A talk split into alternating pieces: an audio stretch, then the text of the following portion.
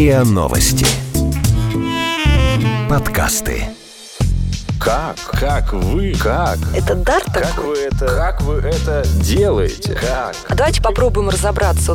Как вы это делаете? Так. Разговор с теми, кто делает.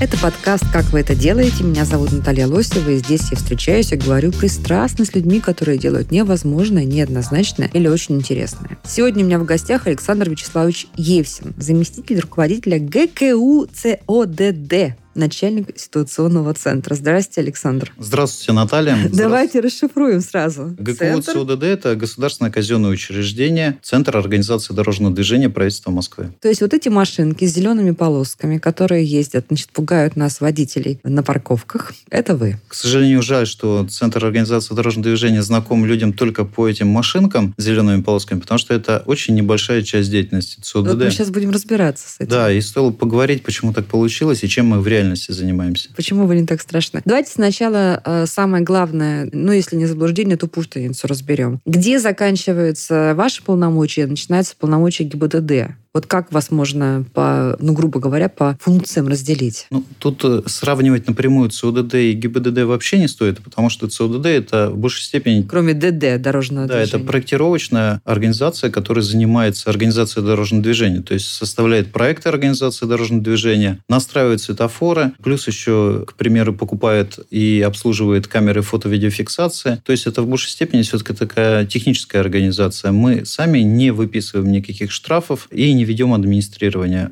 пространства, кроме как э, средствами автоматической фиксации. Что такое администрирование пространства? Администрирование, но это, Это, это вот э, ГИБДД на перекрестках. это вот ну, такой э, бюрократический термин, заключающийся в том э, процесс по контролю установленных правил и там, ограничений, к примеру. То есть, когда инспектор ходит, проверяет, правильно вы стоите или неправильно стоите, выполняете правила дорожного движения или не выполняете, это вот все и называется администрирование. То есть ваша функция сфотографировать, условно говоря, или снять эту машину и передать эту информацию ГИБДД. Если подробнее говорить, то стоило бы действительно подробнее поговорить А вот об этом. давайте прям пойдем блоками, да? Так, парковки ваши? Парковки в плане именно составления проектов организации дорожного движения, на которых предусмотрены парковки, это да, это То задача вы- Центра организации дорожного движения, но не только ЦОДД принимает в этом участие. Вы определяете, в каких местах города, на какой стороне улицы нужно сделать парковку. Да. Мы поговорим потом об этом подробнее, как вы это делаете. Хорошо. Вы какое-то имеете отношение к пробкам? К пробкам э, мы с ними боремся. Мы не борем- создаем. Да, мы боремся с этими пробками. То есть вы, сейчас обозначаем блоки, да? Значит, вы занимаетесь также проблемой пробок в городе. конечно, Вы занимаетесь ли контролем за аварийными ситуациями и как-то координируете специальные службы? не в полной мере, то есть ЦУДД занимается контролями аварий в случае ДТП с пострадавшими, либо ДТП, которые создают э, реально очень большие транспортные проблемы. То есть, когда в результате ДТП автомобили перекрыли дорогу таким образом, что создаются огромные пробки. Я правильно понимаю, что вы можете увидеть э, какую-то страшную аварию, прежде чем поступит звонок, например, в ГИБДД? Нет, э, в, ред-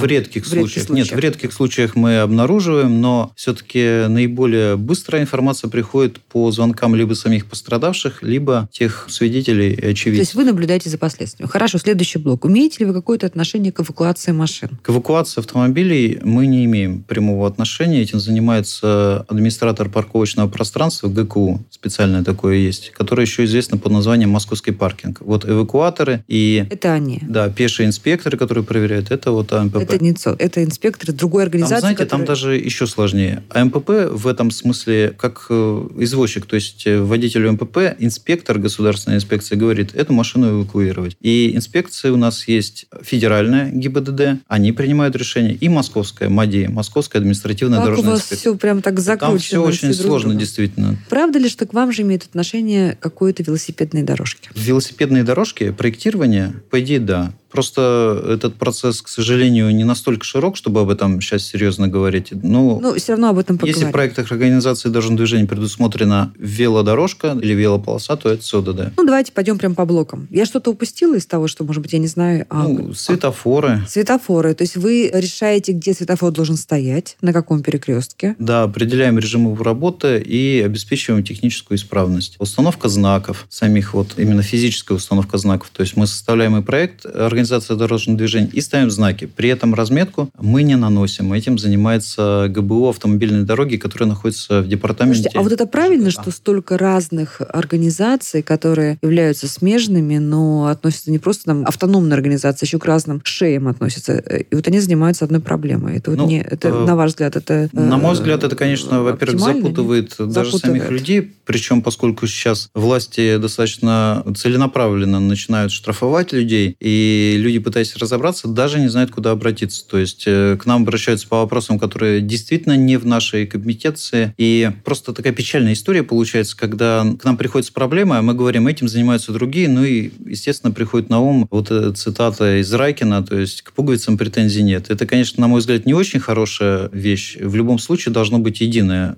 А есть у вас какой-то орган, который, не знаю, между департаментами, между управлениями вашими, между организациями, какой-то орган, какой-то совет, не знаю, где вы собираетесь, обсуждаете ваши... Нет, мы, естественно, работаем, то есть нельзя сказать, что мы как бы живем раз- разделенные да, какой-то стеной, но, естественно, везде, где сферы пересекаются даже между подведомственными одному департаменту учреждениями, не говоря уже о различных департаментах, возникают проблемы по передаче информации, по тому, кто и как будет принимать решения, Ну, то есть возникает много проблем. И Что вы собираетесь с этим делать? Ну, я, к примеру, уже давно предлагал для начала объединить все, что касается парковок, в администратор парковочного пространства, который для этого и был создан. К примеру, перевести из ЦОДД вот те самые машинки с зелеными полосами, которые в простонародье называются парконы, убрать их в МПП, потому что они, в общем-то, и появились случайно в ЦОДД. Потому что когда создавалась система платных парковок, МПП только-только появился, у него не было материальной Так базы. вот исторически сложилось. Да, так исторически сложилось. сложилось. Это было архитектурно-временное решение, но, как говорится, сейчас все продемонстрировало известную мудрость, что нет ничего более постоянного, чем время. На мой взгляд, это необходимо поменять. И, конечно, ну, объединять функции, касающиеся администрирования, в какую-то одну организацию. Либо в обе сразу, чтобы и МАДИ, и ГИБДД могло одинаково эффективно решать э, вопросы, с которыми приходят граждане, а не э, футболили их, ну, то есть из организации в организацию. Понятно. Ну что, давайте тогда пойдем сейчас, по, что называется, по кафедрам, по проблемам. Начнем с парковок. На ваш взгляд, вот та реформа, которая прошла за последние годы, когда мы действительно вдруг увидели, что ну, нету вот этих трех рядов вдоль дорог машин, и можно проехать, и как-то все стало это аккуратнее. Но вместе с этим и появились совершенно иногда удивляющие нас расценки. Да. Вот на ваш взгляд, эта реформа уже закончилась, она успешно прошла, или все-таки это стало превращаться в такой немножко в инструмент дополнительных сборов налогов и э, средств граждан? Да, вопрос понятен. На мой взгляд, проблема с неправильной парковкой,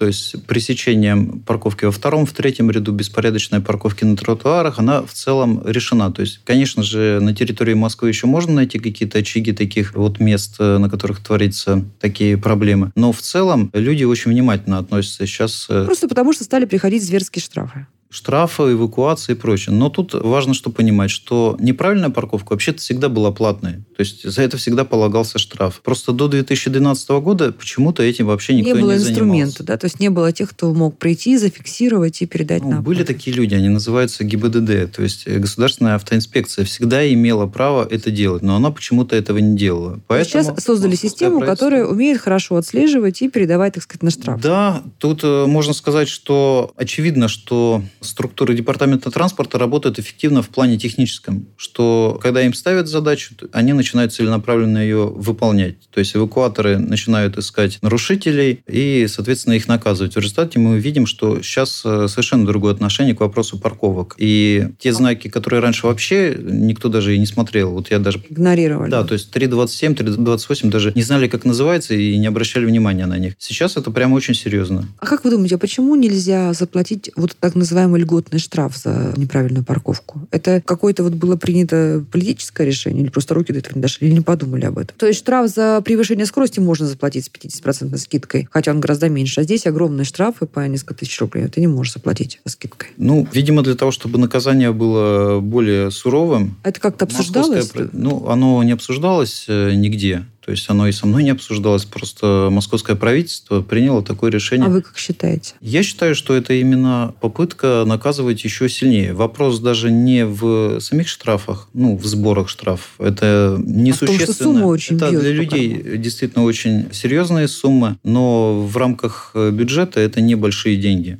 Это совершенно небольшие деньги, не определяющие в бюджете Москвы вообще ничего. А вы знаете, что очень многие люди, например, москвичи, которые раньше были прихожанами э, храмов в центре, Да, я даже говорил об этой сейчас теме. не ездят в храмы, понимаете? Я что говорил, это да, я говорил об этом. Ко мне даже приходили, вот э, особенно насчет тех храмов, которые стоят в центре города, что в связи с тем, что ввели, по-моему, воскресенье, тоже эту плату, там вот эти 380 рублей, людям ну, достаточно... То есть за- многодетная семья платит полторы тысячи рублей должна Ну, заплатить. многодетная как раз не будет платить. Многодетные семьи освобождены от парковок. А люди, у которых детей меньше, они... Ну хорошо, двое детей, или то вынуждены бабушку платить. привезли. Вот есть такая проблема. А как- как-то, как вы считаете, будет, возможно, еще где-то это обсуждалось, вероятность того, что вот эту воскресную парковку снова сделать бесплатной? Я, Как она и была? я вообще сторонник более точного подхода к любым вопросам в управлении, примеру, дорожным движением или там парковкой то же самое. Конечно же, когда люди не могут приехать к храму на машине, при этом вообще-то парковочные места свободны и никаких проблем нет.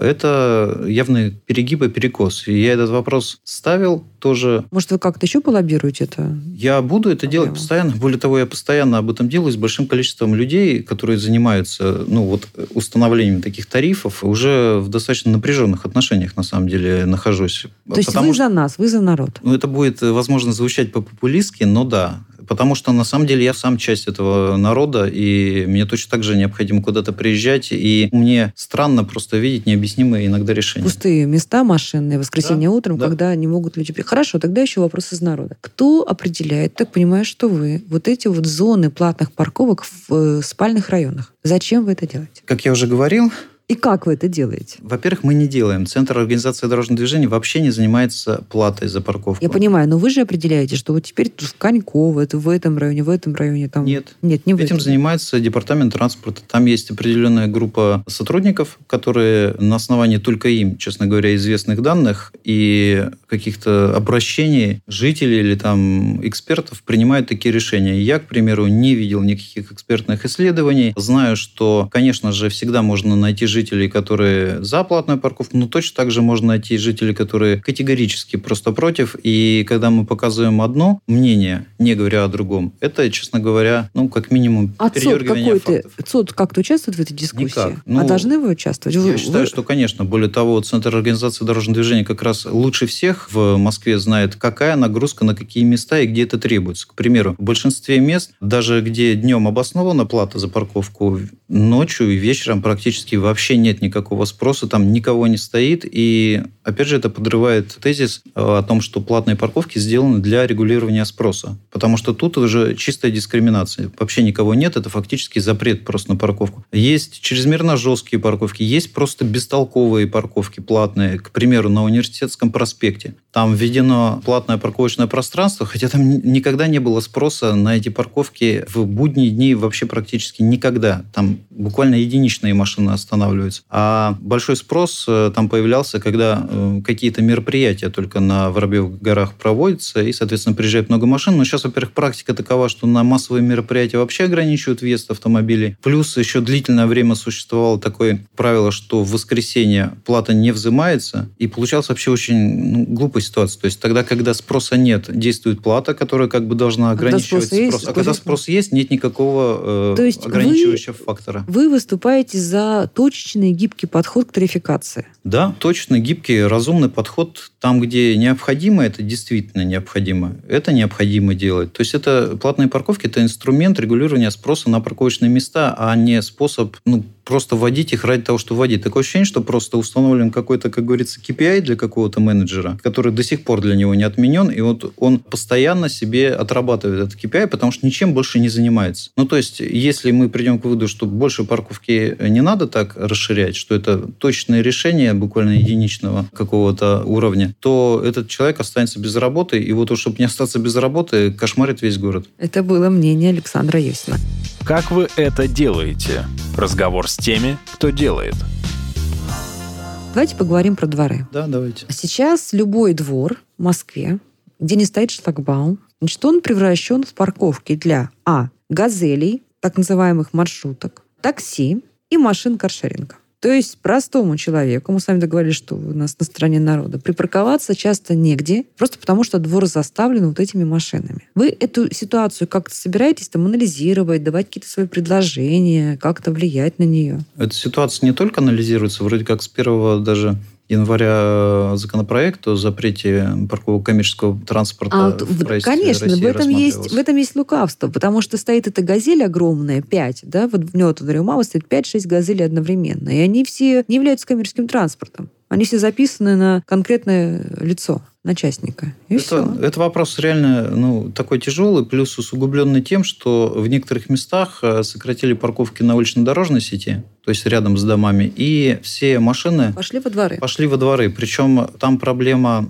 и с коммерческим вот этим транспортом, и, но вообще-то проблема даже с э, транспортом самих жителей. То есть люди в некоторых дворах вынуждены стоять таким образом, что им вообще не выехать, если не договориться друг с другом. То есть это прям натуральная такая, даже не автопарковка, а вот как в автосалонах, когда машины стоят, ожидая продажи, они стоят настолько плотно, что чтобы выехала одна, Как в необходимо... пятнашке нужно Да, надо в пятнашке машины. вот так выводить эту машину. И что будет? Ну, во-первых, э, это опять же тот фактор, который просто не недооценивалось. То есть, когда вводили чрезмерное ограничение на парковке, как-то все-таки наши дворы все-таки вместили эти машины. Да, это стало неудобно, но тем не менее... То есть э, просто вытеснили с, да, с просто дорог, вытес- вытеснили да, во да, дворы. да. Так. Во-первых, необходимо подходить разумно к парковочному пространству, то есть не надо его запрещать повсюду, особенно вблизи жилых домов, потому что у людей есть машины, к сожалению, не все дворы оборудованы достаточным количеством внеуличных парковок, и очень печально, что этот фактор очень слабо оценивается в даже новом строительстве. То есть я еще понимаю, когда старый дом попал в такую ситуацию, ну, то есть который строился во времена, к примеру, еще 60-х годов, когда Были другие нормы Норма владения была совершенно другая. Сейчас все, буквально все заставлено автомобилями. А базируется это на таком тезисе, который вот как раз назовем людей, скажем, такими радикальными урбанистами, которые вообще отрицают необходимость владения автомобилем в городе. Это довольно такая сложная тема. Во-первых, конечно же, мы можем признать, что автомобиль не является жизненно важным элементом нашей жизни. Но Скажите это человеку, который себя плохо чувствует. знаете? Совершенно верно. Я просто хотел добавить, что, но вообще-то и холодильник не является жизненно важным, и стиральная машина не является жизненно важным, и красивая одежда не является жизненно важным. То есть, конечно же, это просто снижает стандарты и качество нашей жизни и приводит, ну, людей, скажем, в состояние недовольства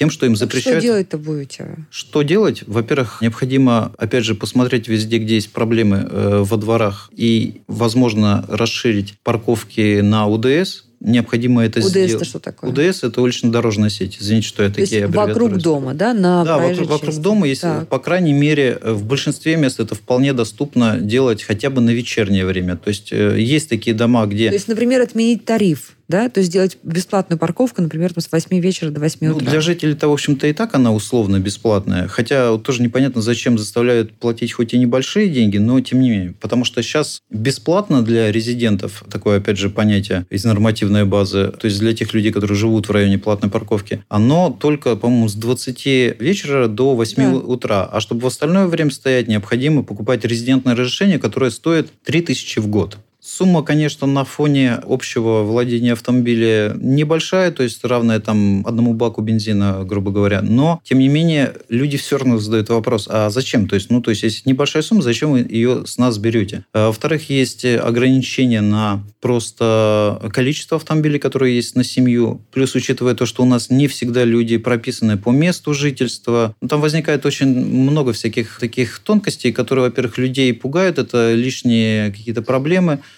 Хорошо, проблема понятна. Александр, что делать? Что делать вот конкретно с запруженными дворами, вот этими маршрутками полуразбитыми, каршеринговыми автомобилями и такси? Во-первых, во всех Как, дворах... нет, как таксиста вообще можно выгнать оттуда? Сейчас э, особенных методов, чтобы выгнать, нету. Ну, необходимо ввести просто в правило, гласное или негласное, что жители двора, естественно, пользуются приоритетом в своих дворах по Ну, а отношению как ко вы всем себе это автомобилям. представляете? Некоторые двора ставят, к примеру, шлагбаум. Это во многом решает есть полностью только шлагбаумами. Ну, а город как-то, и вы как эксперты, вы будете давать какие-то рекомендации, кроме того, чтобы увеличить количество парковочных мест на прилегающих улицах, если есть на то возможность? Что еще можно сделать? Я, честно говоря, нет идей, кроме как штрафовать их товарищей. Понимаете, тут э, вопрос-то такой, что я не могу сейчас такую волшебную пилюлю немедленно там, дать вам и сказать, вот это все исправит. Это много мер, которые э, должны, э, во-первых, необходимо признать. Вот основная проблема сейчас заключается в том, что существует мнение, что машина просто не нужна, и поэтому проблемы автовладельцев это вообще не,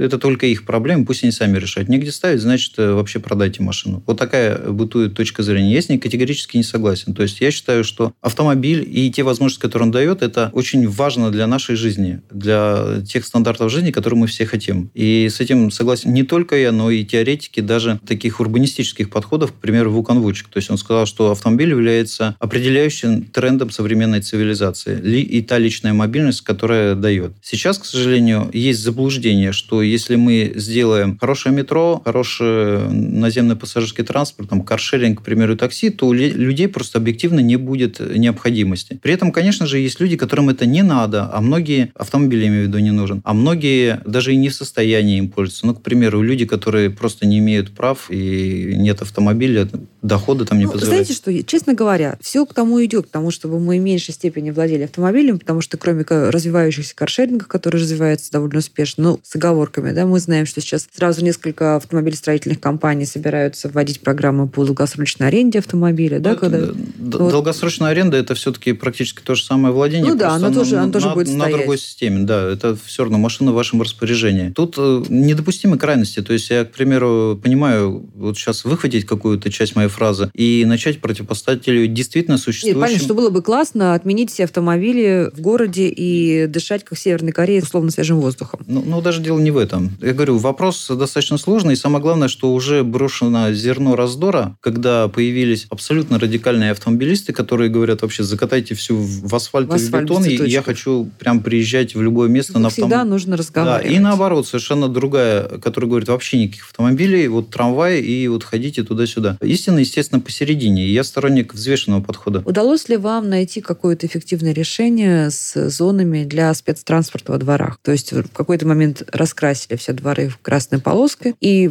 также все благополучно там паркуются. Да, Центр организации дорожного движения вообще не занимается организацией дорожного движения во дворах. То есть мы работаем только в пределах именно городской улично-дорожной сети. это не ваша зона ответственности, наша- куда припаркуется пожарный Да, автомобиль. это не наше, но самое главное, что я просто тоже как житель Москвы, ну, меня вызывает э, сомнение в здравомыслии вообще этот вот раскрашенный краской какой-то прямоугольник, на котором нельзя парковаться. На самом деле должен быть обеспечен проезд. И зачем именно на этом месте парковаться? Пожар может быть и в этом месте, и в другом каком-то. Необходимо просто обеспечивать проезд пожарной техники, ну или, к примеру, машин скорой помощи, а не организовывать одно какое-то место, на котором почему-то нельзя стоять. Ну, это странно.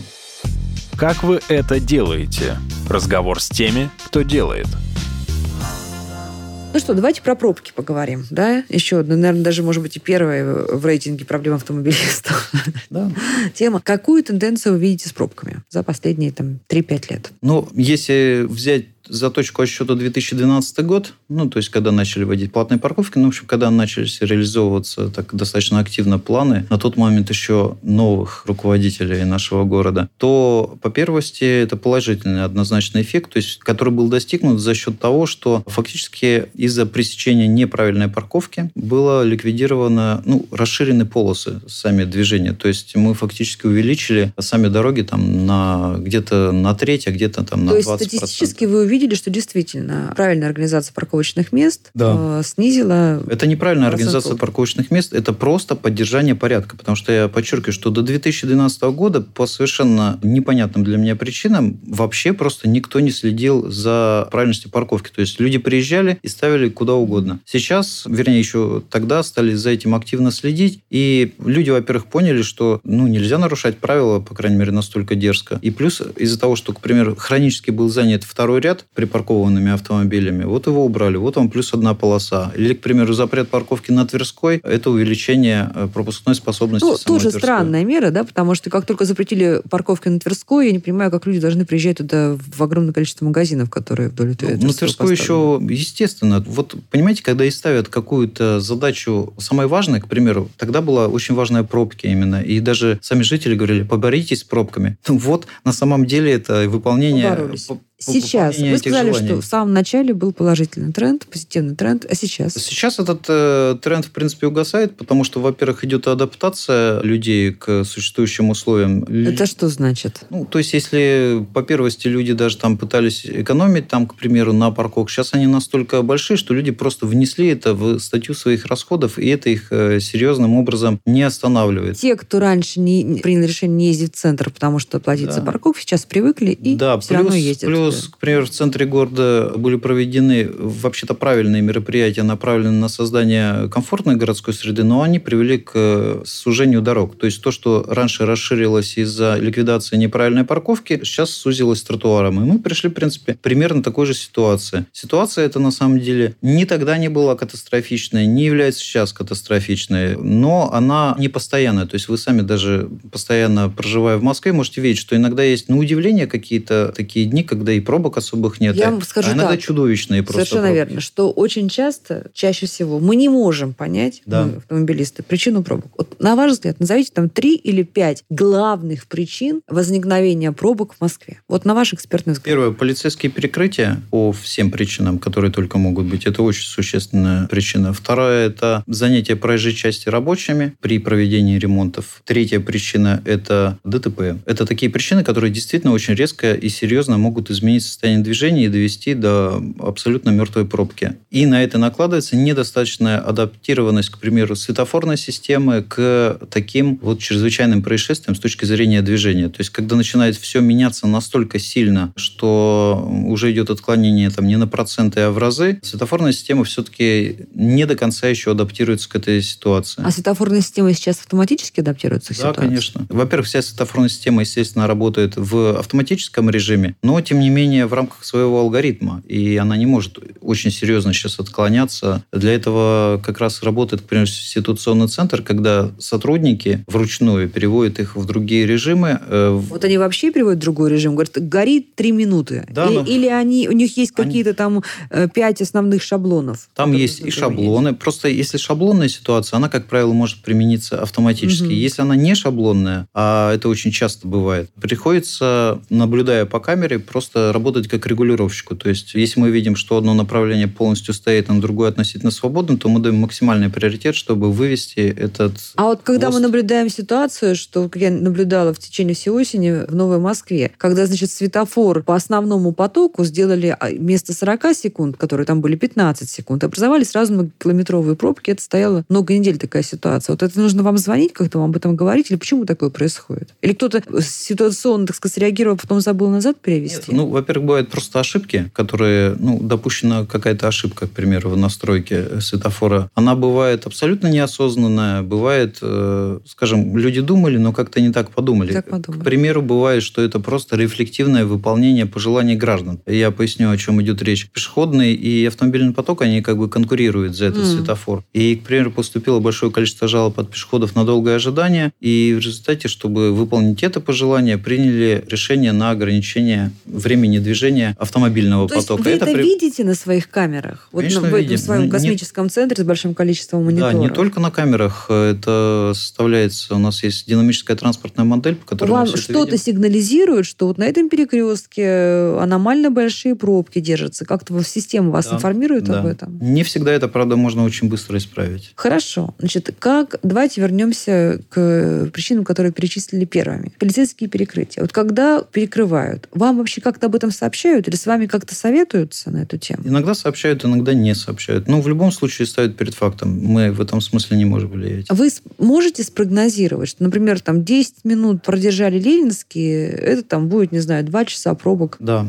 такие... Садового кольца? Именно, вот на самом деле примерно такие зависимости. То есть даже 15-20 минут может полностью выбить э, вот этот ритм движения, привести к э, серьезному росту хвостов этих пробок, которые начинают перекрывать другие улицы, и в результате это экспоненциальная уже зависимость, когда начинает э, в геометрической прогрессии все А расти. какие места в Москве, э, зоны в Москве самые в этом смысле болезненные, что вот там перекрываешь движение, и скорость ареала распространения пробки... В центре Москвы практически любое. То есть, то есть центр Москвы парализует э, вокруг себя большую зону? Да, и вообще центр Москвы, к сожалению, так сложилось в транспортной структуре Москвы это не просто ну, способ приехать в центр, это именно транзитная магистраль, по которой люди переезжают из одной части города в другую. Именно поэтому, кстати, и не очень эффективны, вообще, вернее, неэффективны платные парковки для борьбы с пробками в центре. Люди здесь транзитом приезжают, и любой может наблюдать километровые заторы, когда машины стоят там в четыре ряда на Тверской, а рядом абсолютно пустые парковки. То есть они не едут в это место, они просто проезжают мимо. И, ну, вообще То есть был... нужно э, продолжать менять вот эту систему объездных дорог, хорт и так далее. Да, да То есть в этом смысле во- это правильное во- решение. Во-первых, необходимо да? предоставлять какие-то альтернативы, потому что у нас э, до сих пор некоторые части города довольно серьезно изолированы друг от друга в плане автомобильного движения. То есть, к примеру, чтобы с Варшавского на Каширское переехать, придется делать очень серьезный путь. Плюс из-за того, что третье транспортное кольцо слабо справляется сейчас с тем потоком, который идет, предпочитает постоять в пробках на Садовом, потому что оно просто короче. Ну, то есть угу. при равной низкой скорости движения лучше, грубо говоря, 5 километров постоять в этой пробке, чем там, к примеру, не знаю, там 15. Вы как-то обсуждаете это вот на глобальном уровне? Где и там, когда, например, категорически вы просите не перекрывать э, движение, если Мы, это конечно, свои пожелания и мольбы, я бы даже сказал, о том, чтобы не перекрывали, доводим, но это слабо оказывается то есть пока это еще не, не ну, Во-первых, мы даже не знаем, по какой причине. Может быть, это и важные причины, но в связи с вопросами вот ну, того, что, что у каждой спецслужбы да, есть свои аргументы. Здесь, да. здесь вам сложно да, это нам сложно что-либо говорить. Но я хотел бы, чтобы, ну, к примеру, высшее руководство знало, что это действительно очень-очень серьезная проблема для дорожного движения. И надо искать способы там, обеспечения тех задач, которые стоят и которые важны, там все понятно, другими способами. Мы их можем предложить. Я их, естественно, в прямом эфире не буду сейчас говорить. Но у вас есть какие-то предложения, конечно, которые... Конечно. Хорошо. Что делать с авариями? Вот здесь можно с перекрытиями, я уверена, что можно договариваться, дискутировать, и все участники найдут какое-то интеллектуальное решение, потому что понятно, что у каждого есть свои аргументы и свои причины. Но что делать с дорожными авариями? Как вот ваша вся система, ситуационный центр может помочь, э, не знаю, чтобы быстрее эти аварии растащили, чтобы э, меньше по времени была эта пробка вследствие аварии? Что вы делаете для этого? Ну, э, во-первых, сейчас активно развивается механизм Европротокола. Все-таки большинство... Когда мы не ждем да, когда мы не ждем ни страховую, ни полицию, а производим оформление ДТП прямо на месте. Это значительно быстрее и здорово экономит время для всех. Во-вторых, Центр организации дорожного движения уже сейчас помогает людям. У нас есть дорожный патруль, такие автомобили зеленого цвета с оранжевыми мигалками. Это в основном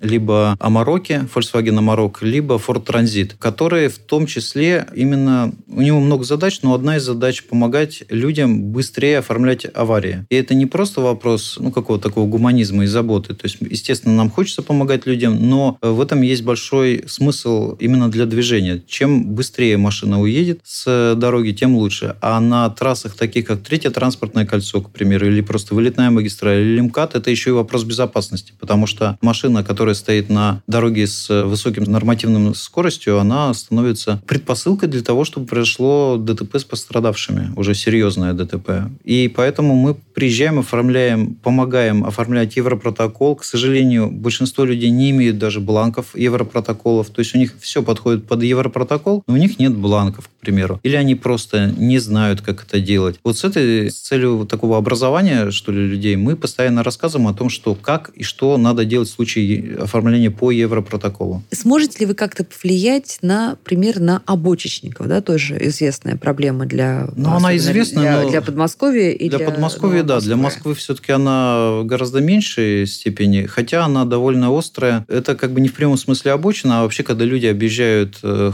хвост ожидания и пытаются пристроиться вперед. Это очень серьезно мешало движению на, например, третьем транспортном кольце. С этой целью стоят камеры, которые штрафуют тех, кто пытается объехать и вне очереди как бы проехать на этот съезд. С обочины у нас на МКАДе, к примеру, распространены. Но там, во-первых, тоже контролируются въезды, плюс с обочинами возникла другая проблема, что, к примеру, почему-то э, существующие камеры не в состоянии отличить выезд на обочину в соответствии с ПДД, а такие случаи предусмотрены. То есть э, любой водитель может и даже должен сделать вынужденную, если у него есть потребность, сделать вынужденную остановку на обочине. Сейчас камера разбираться, к сожалению, не будет и оштрафует. Естественно, если... Подожди, ну камера-то ваша? Камера наша, но алгоритмы не наши, да. А, то есть вы ставите камеру, а алгоритм уже дает Ну, тут, ГИБДД. э, смотрите, вы меня сейчас спрашиваете как бы за всю систему ЦУДД, а я не за все отвечаю. Ага. Э, Я сам по этому поводу... э, Можете как эксперт. Да, коллегам говорю, что это неправильно. То есть у вас камера должна отличать проезд по обочине, запрещенный ПДД, Мгм. и выезд с целью, к примеру, не знаю, накачать колесо, принять какую-нибудь таблетку человеку, который там болеет, или разобраться с ребенком, который сзади вдруг начал, ну, шалить, к примеру, его надо успокоить. Это вынужденная остановка, необходимо остановиться. Сейчас камеры не делают такой разницы. Конечно же, они обязаны это делать. Более того, несовершенство алгоритма не должны приводить к вводу новых правил поведения для людей. То есть не можете это делать автоматически, ну, что же, значит, не делайте. Хотя все это можно. То есть я дал и рецепты, как это делать, э, но почему-то пока не сделали. Потому что нет общественного запроса, думаю. Вы как-то анализировали эффективность ведения выделенных полос? А? Конечно, конечно. Ну, во-первых, выделенная полоса для общественного транспорта – это всегда безусловное благо. Вопрос только в его, скажем, размере этого блага. То есть в некоторых местах оно просто радикально улучшает движение общественного транспорта. То есть автобус до введения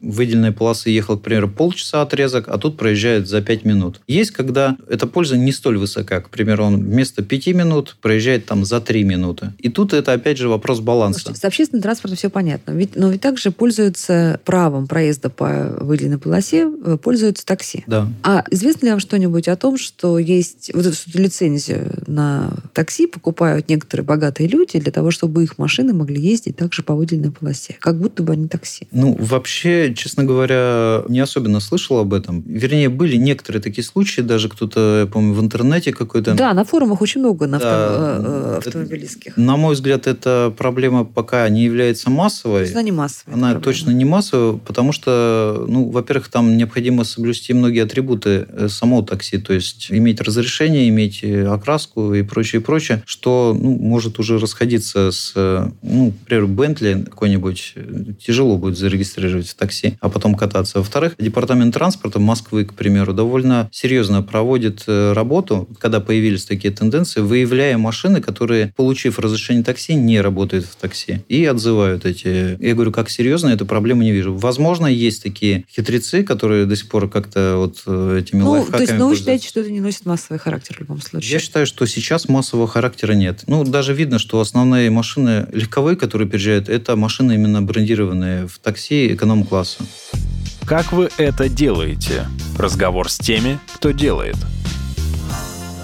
Вы увеличиваете количество камер, так понимаю, да, с каждым годом, с каждым месяцем? Да, постоянно увеличивается. Сейчас около уже 2000 камер. Вот скажите, эти Ага. 2000 камер, они все работают? Абсолютно. Или есть камеры, которые, ну, не то, что совсем муляж, да, но повесили, но не передают? Нет, есть небольшое количество муляжей, но от них постепенно отказываются. А какой примерно процент муляжей? Очень маленькие. Ну, это буквально меньше, наверное, 5%. Но они работают, на ваш взгляд? Они муляжи? работают, потому Да, то есть что они- водитель э, не разбирается, где муляж, а где не муляж, и точно так же реагирует и на муляж. Более того, даже я, работая в СУДД, не всегда способен отличить, муляж это или не муляж. Тем более камеры постоянно перевешиваются, и то, что, к примеру, вчера еще было муляжом, там, в следующий день может быть уже повешена настоящая камера. Перевешиваются зачем? Ну, просто чтобы заменить муляж на нормальную Да, камеру. чтобы Или в просто- этом тоже какая-то хитрость есть? Ну, в этом, собственно, ну, если слишком долго будет висеть муляж, люди наконец поймут, что он их не штрафует и перестанут э, учитывать это в своем поведении. Часто поступают жалобы на то, что изображение с камеры было там неправильно интерпретировано, не так считано. Вот я не занимаюсь э, именно всей системой камер, то есть это находится вне моих рамок. Мгм. Я занимаюсь ситуационным центром, дорожным патрулем и эксплуатацией. Этим у нас занимается дирекция фото-видеофиксации. Я думаю, жалобы такие, конечно, наверное, есть, но их не чрезмерно много. То есть стоит признать, признать, что несмотря даже на то, что многим не нравятся те правила, которые контролируют эти камеры, сами камеры работают достаточно надежно, и количество ошибок достаточно редкое. И плюс, э, и вспомните, когда-то камера оштрафовала за тень автомобиль. Нет, не помню. Какая Ну, это вот история. был достаточно такой резонансный, серьезный случай. Еще до публичного вот этого скандала камеры уже были отключены, потому что пошло очень большое количество нарушений. И, соответственно, стало рассматриваться, что же там произошло. Но это было при вводе одной из новых камер, ошибка в алгоритме. Естественно, такие штрафы э, отменяются немедленно. В целом, количество неправильных штрафов маленькое. Есть э, такая доля штрафа, когда камера как бы работает технически правильно, но фактически она сейчас делает э, неправильное наказание. То есть, например, а, произошло ДТП и проезд только по выделенной полосе. Соответственно, люди объезжают, не нарушая правила дорожного движения по выделенной полосе. этой ситуации? В этой ситуации, да. А камера Камера видит, что машина на выделенной полосе, штрафует их, но это уже задача инспектора, который разбирает вот этот материал об административном правонарушении. Я подчеркиваю, что камера, она предоставляет материал, который оценивает инспектор и выписывает э, уже штраф. И если посмотреть на любое постановление об административном правонарушении, там будет написано не камера оштрафовала, а я, инспектор такой-то,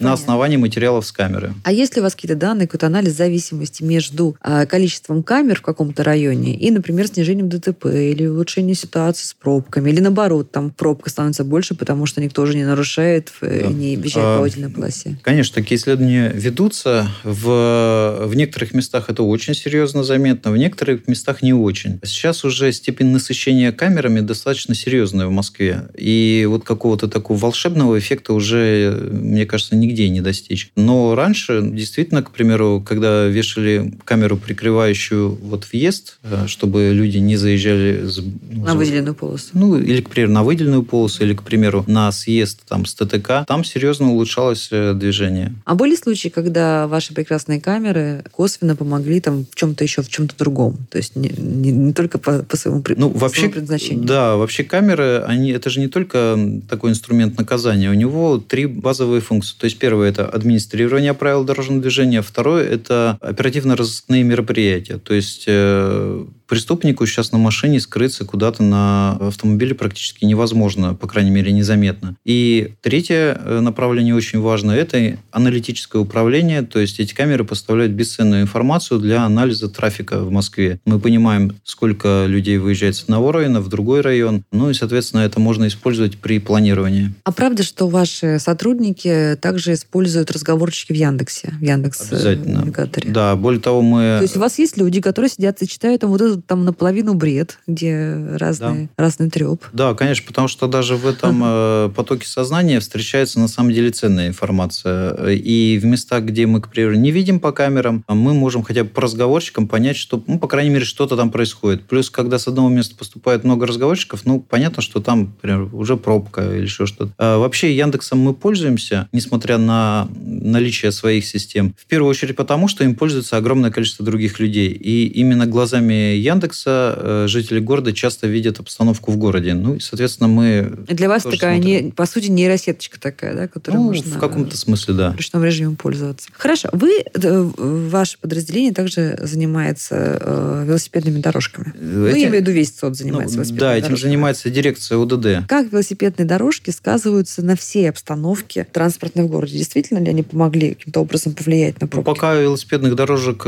крайне небольшое количество. Сейчас они, естественно, практически ни на что сильно не влияют. То есть это некая декларация. И именно из-за того, что сеть велосипедных дорожек недостаточно большая, и нет какого-то такого серьезного спроса на нее. А имеет смысл расширять ее? На мой взгляд, конечно, имеет. Несмотря там на очевидные сложности развития велосипедного движения в Москве, там, в связи с климатом, к примеру, и расстояниями. город большой, да. город большой. Тем не менее, необходимо. Пусть это даже будет работать только в теплый сезон, но это тоже очень важно. А как вы считаете, нужно развивать велосипедные дорожки только в центре, в районе Старой Москвы? Нет, нет, как раз э, необходимо, чтобы была велосипедная велосипедная сеть. Это не всегда велодорожки. Это может быть и велополосы, и полосы совмещенного движения, и велодорожки там в парках. Но так, чтобы человек мог ехать комфортно, не опасаясь за свою жизнь. Сейчас, к сожалению, из некоторых районов можно ехать только по скоростным шоссе, грязным. Ну и там люди просто не рискуют туда ездить. Я вот, к примеру, люблю и часто езжу на велосипеде, но я вот максимально избегаю проезда по именно проезжей части, потому что это действительно опасно. Очень жаль, что у нас очень сильно недооценивается, особенно в центре, потенциал совмещенных полос, то есть когда на одной из полос устанавливается ограничение скорости, и там могут ездить и велосипедисты, и как бы водители их там не подпирают постоянно сзади. Потому что в центре все равно особенно... То есть когда пробки, скорости уже маленькие. И ничего страшного не будет, если там еще велосипедисты будут спокойно ехать. А во время разряженного движения всегда есть другая полоса, по которой можно ну ехать. Ну и что мешает там велосипедистам ездить на Ну, тут в основном подходы к безопасности дорожного движения, когда считают, что как бы так вот нельзя. Ну, то есть там довольно... То есть опять вопрос договоренности. Вряд ли, да, я смогу полноценно и корректно описать всю проблему вот за пару минут. Э, проблема есть. В основном она состоит в том, что у нас до сих пор унаследованы старые подходы к проектированию, причем и на уровне ГИБДД, и в ЦУДД, что необходимо там максимально всех разделить, э, то есть пешеходов там запустить по наземным переходам или подземным переходам, велосипедистов в отдельный тоннель какой-нибудь, этих автомобилистов в другой тоннель, тут строем ходят пешеходы. А вы считаете, что должно быть по-другому? в центре города это невозможно просто. В центре города, конечно же, э, основная задача сделать грамотное совмещение всех этих потоков, и самое главное, нам э, даже не нужно особенно изобретать. Для этого достаточно съездить в любой европейский город и посмотреть, как там организовано дорожное движение. И мы видим, что там гораздо менее скоростные режимы в городе, но не за счет камер, там очень мало камер, а за счет самой организации среды. И не надо действительно гонять на высоких скоростях, к примеру, по бульварному кольцу. Ну и за счет штрафов тоже, потому что все-таки наши штрафы очень милосердны по сравнению э, с Европой. Вы сказали это про совсем переход. так. Это ну как, совсем. слушайте, я привозила штрафы за превышение скорости на 2 км в час, штраф на 250 евро. Мне хватило из одной европейской страны, знаете. Ну, это осознать на всю жизнь. Вы сказали про, сейчас упомянули наземные подземные пешеходные переходы. Как вы относитесь к идее заменить э, подземные пешеходные переходы наземными? Ну, в центре города это однозначно целесообразно, и сейчас уже... Вроде же наоборот, подземный переход, он не мешает движению, машины себе там едут, пешеходы где-то под землей идут. Ну, дело в том, что людям не хочется спускаться э, в подземный переход, потом подниматься и делать, например, пешеходные переходы там через одну-две полосы, это ну, вообще не нужно в центре города. Тем более это особенно и Не даже... влияет на скорость движения? Не влияет, конечно, ни на что. Ну, mm. станет пробка на одну машину длиннее, грубо говоря. У нас есть места, где есть и пешеходный, подземный переход, и наземный переход. Вот редкий человек спустится в подземный переход. Все идут по наземному. Затем пожилые люди. То есть э, для них движение ну, дается с большим трудом. И вот этот вот спуск, потом подъем, да еще и в какой-то там э, фактически тоннель, да, это неприятно. Там молодые мамы с э, колясками. То есть туда-сюда это все очень неудобно. Поэтому все-таки подземные и надземные переходы это удели магистральных улиц, а не... То есть вы бы на маленьких улицах вы бы оставили надземные? Да, городские улицы это однозначно наземные переходы даже без э, всякого обсуждения. Ну, не могу в финале с вами не поговорить про будущее. Да? Вот что, что вы ждете, какие вы ждете технологий, которые повлияют на работу вашего или смежных ведомств? Ну, например, автомобили без водителей. Ну, я вот хотел сказать, и вы меня опередили. Э, Очевидно. Конечно, самая такая вот прям, которая уже наступает на пятки технологии, это беспилотные автомобили. И в Москве уже ездят э, такие автомобили. Это автомобили Яндекс в первую как очередь. Они, вот скажите, пожалуйста, как сегодня по Москве может ехать беспилотный автомобиль и ни в кого не врезаться? Вот с... Очень хорошо ездит. Я даже лично ездил на этом автомобиле. Я был... Вам не было страшно? Не было страшно. По ощущениям это напоминало такого суперответственного водителя, который там не всегда э, максимально эффективно действует, но всегда безопасно. То есть э, в любой непонятной ситуации, которая вот, к примеру, его зажимает с двух сторон, вот я попал в такую ситуацию, угу. он просто остановился, все разъехались, он поехал дальше. Это я очень... так делала в первый год вождения. Это, это очень мудрое поведение и полностью соответствует э, такой старой поговорке, по-моему, наверное, еврейской, что в любой непонятной э, ситуации ложитесь спать. То есть, если вы не знаете, что делать, не надо ничего, значит, остановитесь, подождите, когда ситуация станет э, более понятной. Чего вы ждете, когда этих автомобилей станет больше, чем там, одна стотысячная процент? Я думаю, это радикальные будут изменения в некоторых отраслях. То есть, во-первых, это, конечно, сфера такси первая попадет под вот скажем, прессинг Реформу. этих технологий, да, и через некоторое время такси, вероятно, будут все беспилотные. Во-вторых, это развитие беспилотного такси резко изменит отношение к общественному транспорту, потому что будет по-другому совершенно выглядеть. Потому что общественный транспорт сегодняшний, он все-таки такой довольно магистральный. То есть люди все равно едут не совсем туда, куда им нужно, а, скажем так, подстраиваются под известные маршруты. Беспилотный автомобиль позволяет ехать куда угодно, как и обычно, но в чем прелесть беспилотного, что там убираются расходы на водителя, и машина может работать постоянно. То есть цена поездки падает, ну, по моим расчетам, примерно там, возможно, в два раза даже. Ну, а разве вот 10 человек, которых перевезет одна маршрутка, и 10 человек, которые перевезут 10 автомобилей, разве вот эти 10 автомобилей займут не больше места на дороге, чем один? Понимаете, одна если маршрутка? э, они все едут в одно место, то, конечно, лучше поехать в одном таком автомобиле, ну, в маршрутке, грубо говоря, или в автобусе. Но далеко не всегда людям нужно в одно место. А с точки зрения нагрузки на дорогу? С точки зрения нагрузки на дорогу, на мой взгляд, э, это необходимо совмещать. То есть э, вот эта личная мобильность, это очень и очень серьезно и недооцененное до сих пор э, направление, потому что такси пока слишком дороги для такого постоянного Ну, Для каждый использования. день, да. Да. И каршеринг, на самом деле, он сравним с такси, чуть подешевле, но это все равно достаточно дорого. То есть им там невозможно пользоваться, к примеру, тем людям, которые не хотят выходить за уровень трат там, привычного общественного Мгм. транспорта. А вот развитие вот такой сети беспилотных автомобилей, которые точечно довозят людей туда, куда нужно, не занимают парковку, немедленно уезжают, оно резко снижает вот эту нагрузку от, э, от того, что мы сейчас от автомобиля имеем. Потому что она постоянно в работе. То есть основная проблема машины личная, это не в том, что она ездит, а в том, что она много не работает. То есть вы сели, проехали... Простаивает, да. Да, она простаивает. Вы сели, проехали, все, она стоит. А С беспилотными технологиями это совершенно изменит. Даже личные автомобили могут изменить свои повадки. То есть сейчас мы приезжаем, к примеру, на, не знаю, на Тверскую, вот вы сказали, сложно высадиться. Сейчас вы можете выс... вернее, было бы беспилотная технология, а вы бы вышли, а машина уехала Ехала бы на туда, ближайшую куда парковку, можно. а потом вы либо сами туда пришли, либо как э, буквально такси, но вызвали бы свою машину, она как э, верный песик приехала бы к вам, вы сели и поехали. То есть это на самом деле очень интересно. Знаете, чем подумала? А штраф кому будет, выписан? А штраф... э, Если беспилотный автомобиль если, нарушил? без- если автомобиль в режиме беспилотного вождения, то, конечно, штраф, во-первых, он не нарушает правила. Ну, то есть беспилотный Ну, автомобиль... знаете, мало ли. Про- Ну, это будет просто проблема для разработчиков. Я думаю, будут создаваться пулы претензий к разработчикам, э, то есть требовать заданного, скажем, уровня безопасности и законопослушания от их изделий. И если они не будут выполнять такие требования государства, соответственно, будет прекращаться их деятельность. Ну, какой-то там способ стимулирования в виде штрафа, наверное, будет, но это малоэффективно. Как э, технологии могут повлиять вот на ваши аналитические функции? Ну, в- в- Как во-вторых... вы планируете искусственный интеллект использовать для того, чтобы регулировать? А, ну,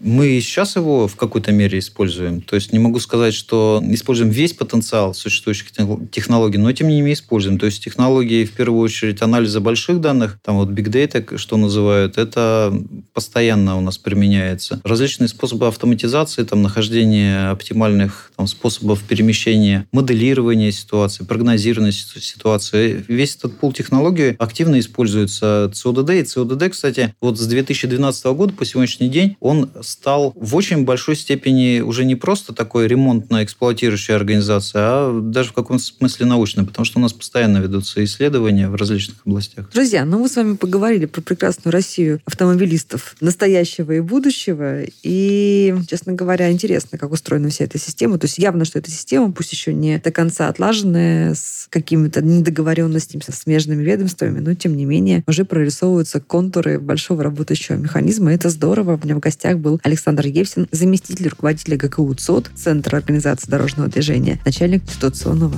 центра. Это был подкаст «Как вы это делаете?». Меня зовут Наталья Лосева. Здесь я говорю пристрастно с людьми, которые делают невозможное, неоднозначное и интересное. Вы слушали эпизод подкаста «Как вы это делаете». Автор и ведущая подкаста Наталья Лосева. Подписывайтесь на подкаст на сайте ria.ru в приложениях подкаст с Web Store и Google Play.